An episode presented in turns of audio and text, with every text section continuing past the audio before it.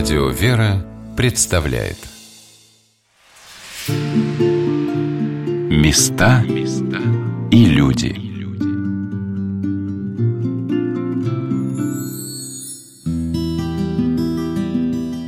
Удивительная загадка каждой монашеской обители раскрывается для человека при ее посещении. Только когда человек попадает на территорию монастыря, он незримо ощущает на себе ее влияние. Это связано прежде всего, конечно, со святыми покровителями этого места. Как здесь, в центре Москвы, где были расположены купеческие дома и магазины, хитров рынок, проводились ярмарки, на Ивановской горке основалась обитель, по внутреннему своему устроению наполненная тишиной и молитвой. И это, по словам насельниц монастыря, связано с духом святого пророка Притечи и крестителя Иоанна, который с юных лет подвязался один в пустыне в молитвах к Богу. Но в этом месте есть еще одна загадка. И, наверное, она разгадается лишь тогда, когда весь монастырь будет возвращен обители и восстановлен, и раскроется вся совершенная красота этого места, которая, я не сомневаюсь, как и во времена Иоанна Крестителя на реке Иордан, наполнит тысячи людей.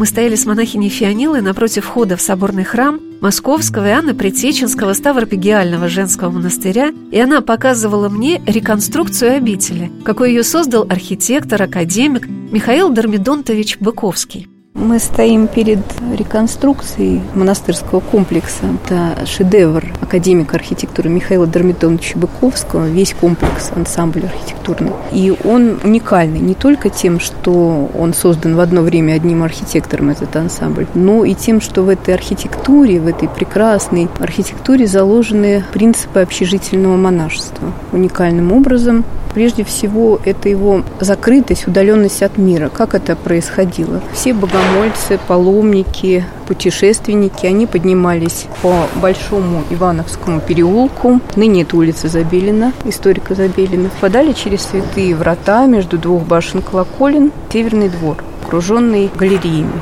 красивыми. И далее, проходя через такой древнеримский, похоже, дворик церковный или дворик монастырский, атриум, они попадали в северный портал собора.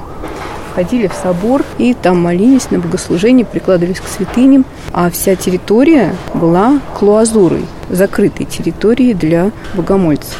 Конечно, они могли туда попасть по какому-то благословению игумени, какие-то паломники удостаивались посетить территорию, но в основное время вся территория была закрыта. И это очень правильно, потому что здесь проживало очень много сестер, то есть мы знаем, что на 1917 год это свыше 300 насельниц.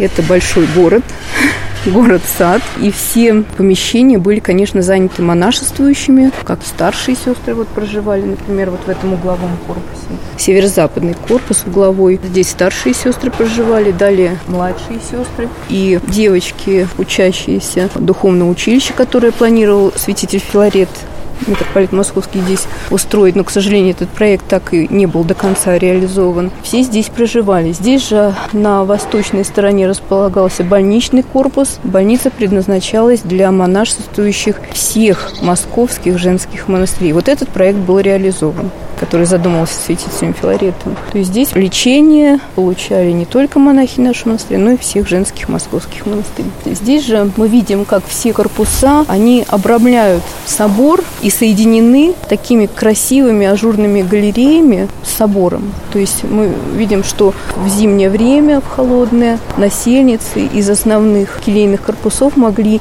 не покидая помещение, пройти прямо из келей в собор на богослужение обратно. С особенной благодарностью хочется еще раз вспомнить о женщине, благому желанию которой мы обязаны строительством одного из самых красивейших монастырей в Москве. Это Елизавета Алексеевна Макарова-Зубачева, которая оставила все свое состояние на возобновление Иоанновской обители – Видевшая свой монастырь лишь на бумаге, она отошла к Господу через два года после решения стать благотворительницей монастыря. Елизавета Алексеевна соткала себе нетленный покров в вечности – Она становится более религиозной, ее силы слабеет. Она ездит по святыням, по храмам, монастырям. Вот она посещает, знакомится с духовными людьми разными. И она посещает вот как раз Зачатевский девичий монастырь, где вот это встречается с этой монахиней Алевтиной, которая ей говорит, матушка Елизавета, а вы бы возобновили Ивановский-то монастырь? Смотрите, муж ваш покойный был Иоанн, честь Иоанна это был его святой покровитель. Там будут молиться и о нем, сколько стоит монастырь, и о ребенке вашем почившем, и о вас, о здравии, о впоследствии о. И вот эта мысль ей пришлась по сердцу. И она оставила все колоссальное состояние своей родственницы Марии Александровне Мазуриной, это супруга ее брата. Она более деятельная была. И спустя только несколько, два года после ее завещания она почила. Сам святитель Филарет, который одобрил это их приятие и благословил, он ее отпевал, похоронил на Огоньковском кладбище. А вся деятельность, связанная со строительством, уже была осуществлена ее родственницей Марией Александровной Мазуриной. С удивительным явлением, с чудом для строительницы монастыря Марии Александровны Мазуриной был связан заключительный эпизод завершения трудов по постройке и устроению обители. Это совершилось накануне освящения собора, когда были приобретены и написаны для него иконы – и действительно, прошло более 40 лет, и у одной очень богатой вдовы, Елизаветы Алексеевны Макаровой-Зубачевой, скончался муж Иван. Осталось огромное состояние, и поскольку смерть была неожиданная, без покаяния, то вдова хотела пожертвовать это состояние на какое-то благое дело за упокой души своего супруга. И оказалось, что восстановление монастыря Ивановского, оно как раз и было тем, на что она почла сочла достойным вложить вот все свое имение. Вскоре Елизавета Алексеевна скончалась, оставив душеприказчице свою родственницу Марию Александровну Мазурину. И вот эта помещица Мария Александровна, она 20 лет была строительницей Ивановского монастыря. Ее благословили принять игуменство монастыря, от которого она отказалась и не дожила несколько месяцев до открытия уже официального монастыря. И вот именно ей за некоторое время до ее смерти, в конце уже, когда работы подходили к концу, ей явилась блаженная Марфа воочию. И вот как она об этом рассказывала. Как-то осенью 1876 года, часов в третьем дня, сижу я одна в своем доме на Рвацовом поле, в зале напротив входной двери. Направо от меня комната, в которой на полу на стульях стояли новые иконы для иконостаса Ивановского монастыря. Вдруг слышу в комнате шорох. Смотрю, какая-то монахиня, старушка лет 60, высокая ростом, худощавая, в черном платье, покрытая белым платком, поднимает с пола иконы и ставит их на диван и стулья. Я сначала испугалась, но потом пришла в себя и спросила ее, «Матушка, откуда ты?» «Я Марфа, из Ивановского монастыря», – ответила незнакомка. Больше спрашивать не могла, вообразив, кто это Марфа. Прошло минуты две, монахиня стала невидима, а иконы оказались все поднятыми с полу. Явлением этим дано мне вразумление, с благоговением обращаться с иконами даже и неосвященными, и утешение. Есть в монастыре праведница, которая заботится о нем и помогает мне в устройстве его. Монахиня Тавифа рассказала об еще одном явлении святой блаженной Марфы Московской – в трудный период истории Иоанновской обители, когда монастырь был упразднен после наполеоновского нашествия. Блаженная Марфа явила свою святость уже после своей смерти. И вот в книжке рассказывается о, о двух явлениях, в то время, когда монастырь был разорен французами.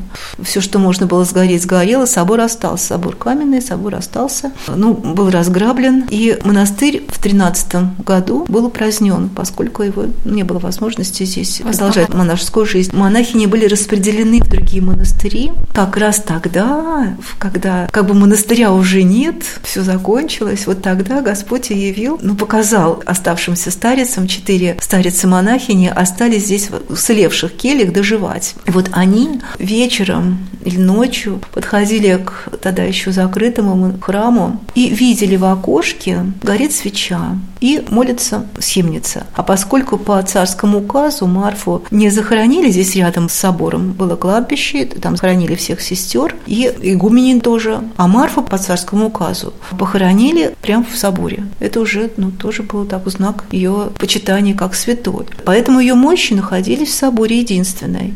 И когда сестры увидели схимницу, они поняли, что это блаженная Марфа. И что молится она Господу за свой монастырь, и что по ее молитвам монастырь будет восстановлен. Об этом рассказывали старицы притчу храма князя Владимирского. Ивановский монастырь тоже потом как приходской храм существовал.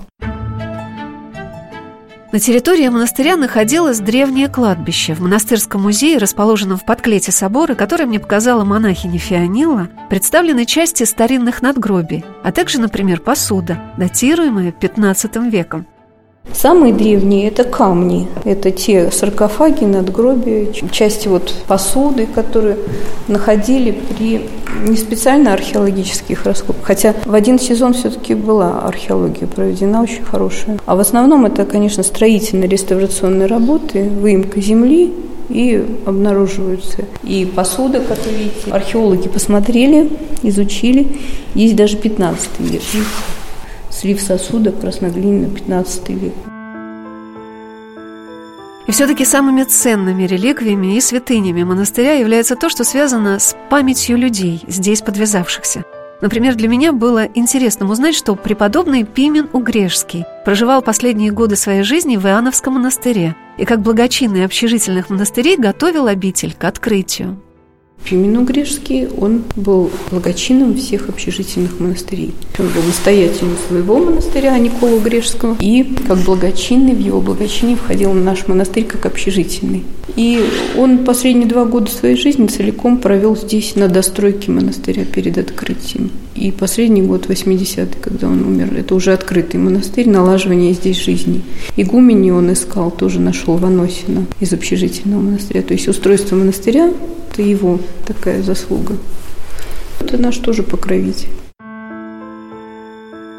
Большая фреска с образом преподобного Пимена Угрежского находится в центральной части собора, а под ней лежит икона с частицей его святых мощей. А напротив, на колонне написан образ святителя Филарета Московского, которого можно назвать духовным устроителем возродившейся в XIX веке Иоанновской обители – под этой фреской устроен мощевик, в котором есть частицы мощей, очень редкие для русских храмов. О них мне рассказала монахиня Алексея. Мощей очень много.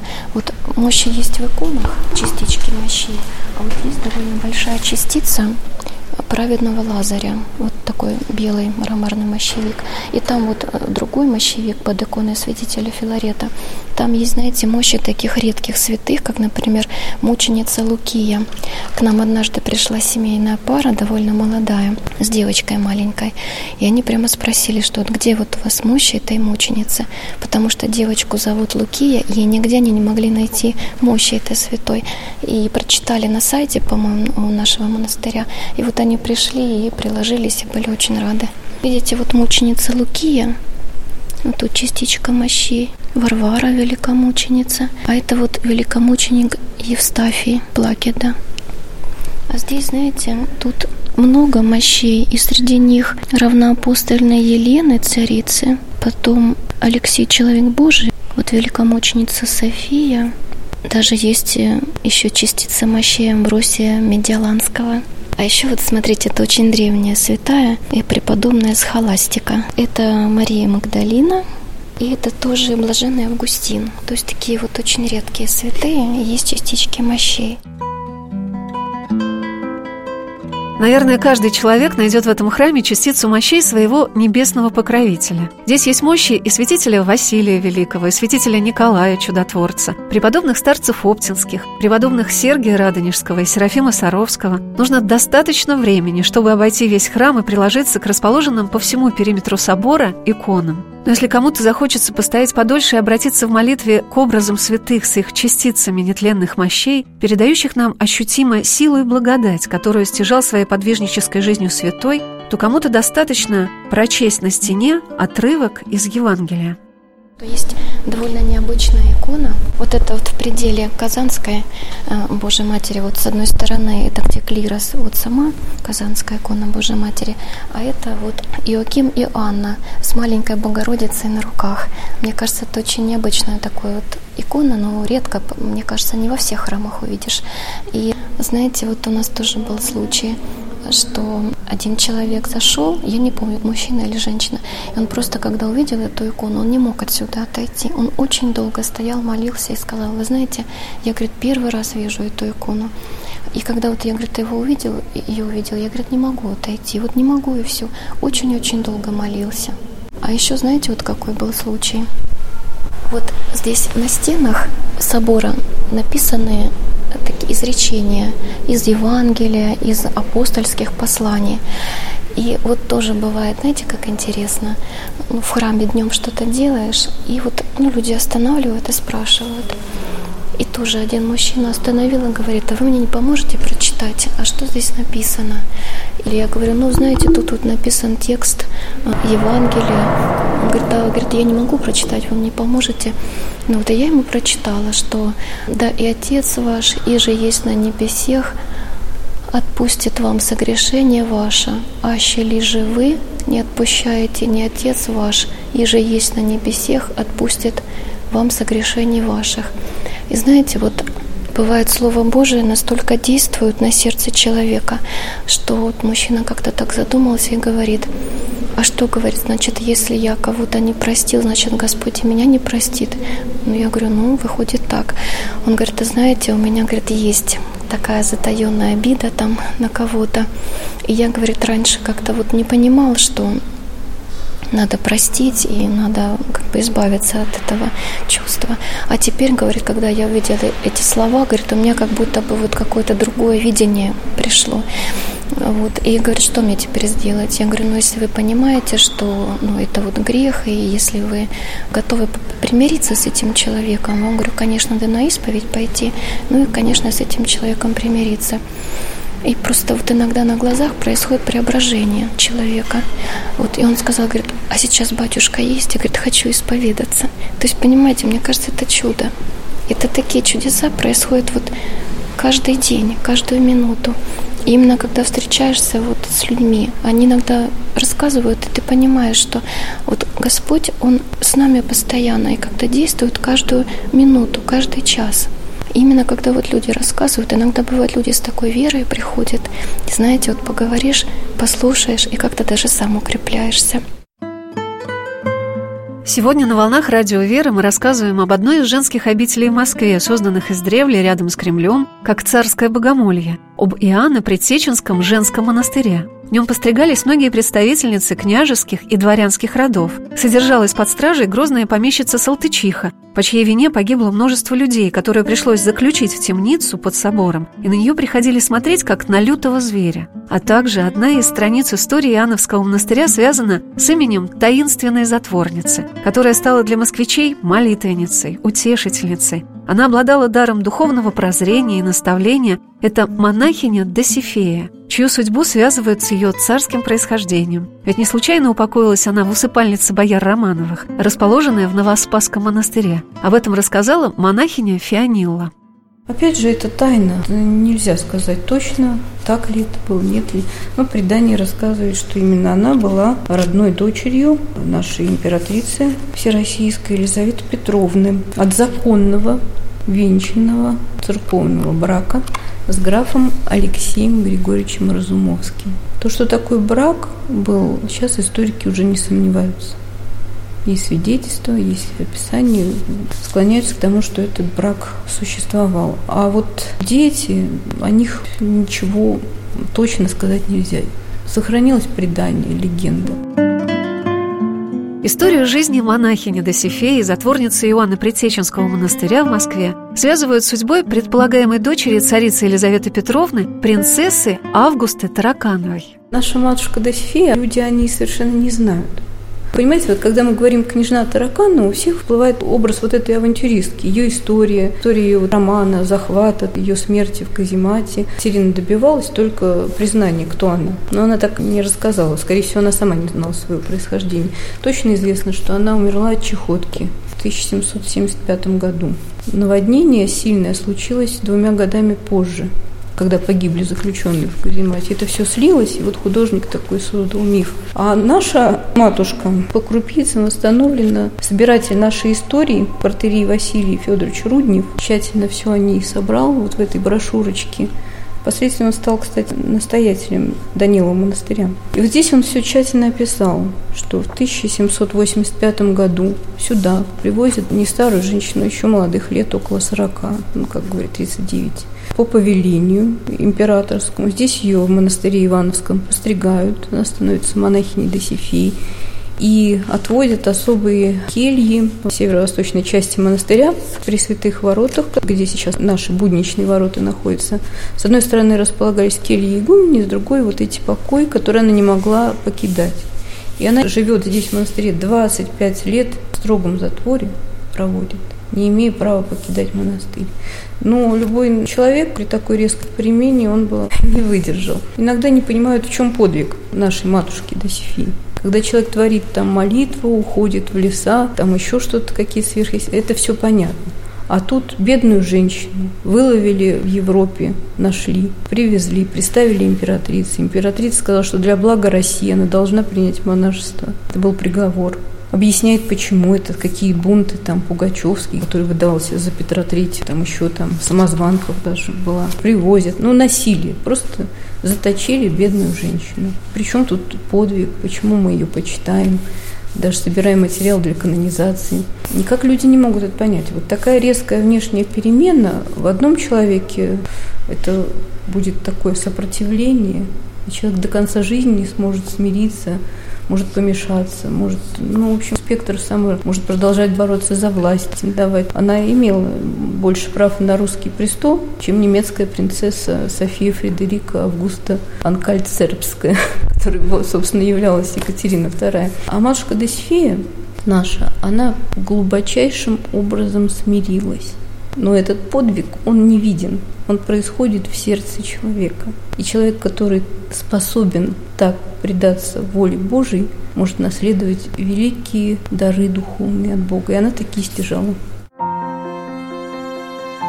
Монахиня Фионила рассказала о том, как после долгого затвора монахиня Досифея стала принимать людей, помогая им своей молитвой к Богу и духовными наставлениями. 10 лет строгого режима до смерти Екатерины II в 1896 году. Ни она практически никого не видела, ни к ней не было допуска. Видела только игуменью, духовника и изредка, там, изредка для нее богослужение отдельно на надвратном храме. То есть она даже сестер монастыря она не видела 10 лет. Она проводит их благочестиво, она учится духовной жизни, молитве. Она занимается рукоделием, какие-то средства, вырученные, те, которые на имя ее приходят, она раздает для монастыря или для нищих. Через 10 лет умирает Екатерина II, и она уже не меняет своей жизни. Она уже сознательно остается затворницей, но к ней после смерти Екатерины допускают людей. Такой промысел Божий. К ней могут приходить люди. И люди пошли, потому что люди ходят туда, где есть источник духовный. Особенно дорогим свидетельством о духовной высоте монахини Досифеи для нас являются воспоминания братьев Путиловых, Тимофея и Ионны, которые в возрасте 19 и 14 лет пришли к подвижнице за духовным советом и впоследствии стали прославленными старцами. Преподобный Моисей возглавил монастырь Оптина пустынь, а преподобный Исаия стал настоятелем Саровской пустыни. Старец Моисей писал – сюда к строительнице монастыря Марии Александровне Мазуриной. Вот он пишет. «Благодарный к своей духовной матери, известясь, что по промыслу Божию предназначено вашему особенному попечению возобновление бывшего Ивановского монастыря, радуюсь и Бога благодарю. В этом благотворном деле для меня ближе всех душевная радость, потому что жившая в прежнем Ивановском монастыре, духовно мудрая старица, блаженной памяти Досифея, послужила мне указанием на избрание пути жизни монашеского звания. Она ознакомила меня со старцами Александром и Филаретом в Новоспасском монастыре, где она и похоронена. И вот это подлинное письмо хранилось. И свидетельству такого старца мы не можем не верить.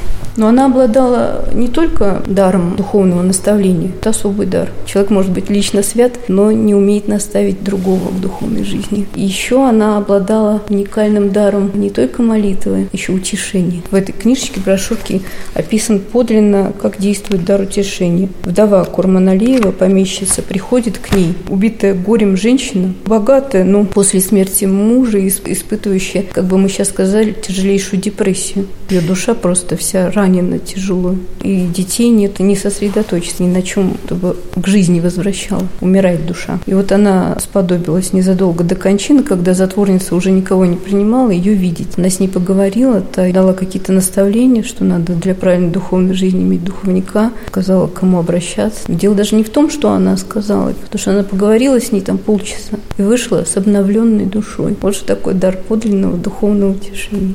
Человек пришел, душа умирает, человек ушел от этого благодатной старицы совершенно как новый, душа младенца. И сейчас она помогает в том же.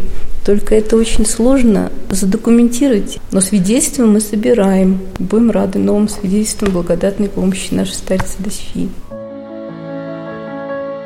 Какими удивительными дарами может обогатиться человек, пришедший в Московский Анно-Притеченский Ставропигиальный женский монастырь? Дар покаяния и изменения себя, дар душевного мира и примирения с ближними, дар прощения обид, дар обновления своей души. Какие высочайшие добродетели может вместить человек, пришедший в обитель, может быть, провести там несколько мгновений своей жизни в тишине и молитве. И пока только соборный храм, напоминающий о былом величии, и небольшая часть монастыря с больничным корпусом и домовым храмом в честь преподобной Елизаветы Чудотворицы возвращены верующим.